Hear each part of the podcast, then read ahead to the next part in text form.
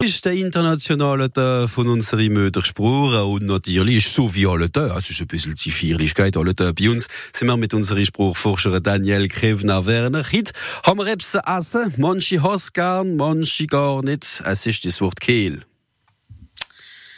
Wir sind jetzt äh, in der Fastenzeit und auch in der Winterzeit noch. Und was haben wir noch im Garten? Wir haben Kehl.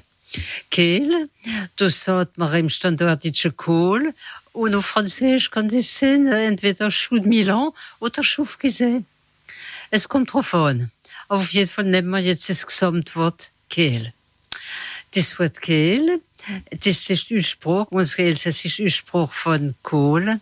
Und im deutschen vom Mittelalter hat man gesagt Kohl. Und es kommt vom latinischen Wort Kaulis.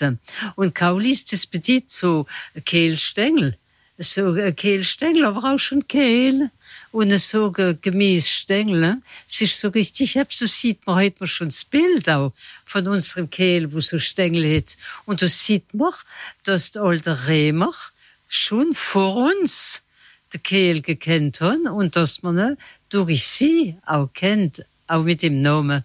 Und Kaulis, das auf Französisch Schuken und im italienischen Cavolo, seiner, das ist alles, das hat sich dann noch in der anderen Sprache auch verbreitet. Wie Saver, Saver Kehl, im Gesamten vom Elsass, oder Saver Rel, wie im Süngoi, wie Saver. Mr. Kehl, aber äh, eigentlich habe ich lieber cool als Kehl, gell? Hier waren die ganze Werte von der Daniel Grevner Werner noch einmal auf France Bleu Elsass in Video finden und im Ton, aber ein Beischer in der Hemd für unseren Wortschatz, da haben wir 17 Bänder davon.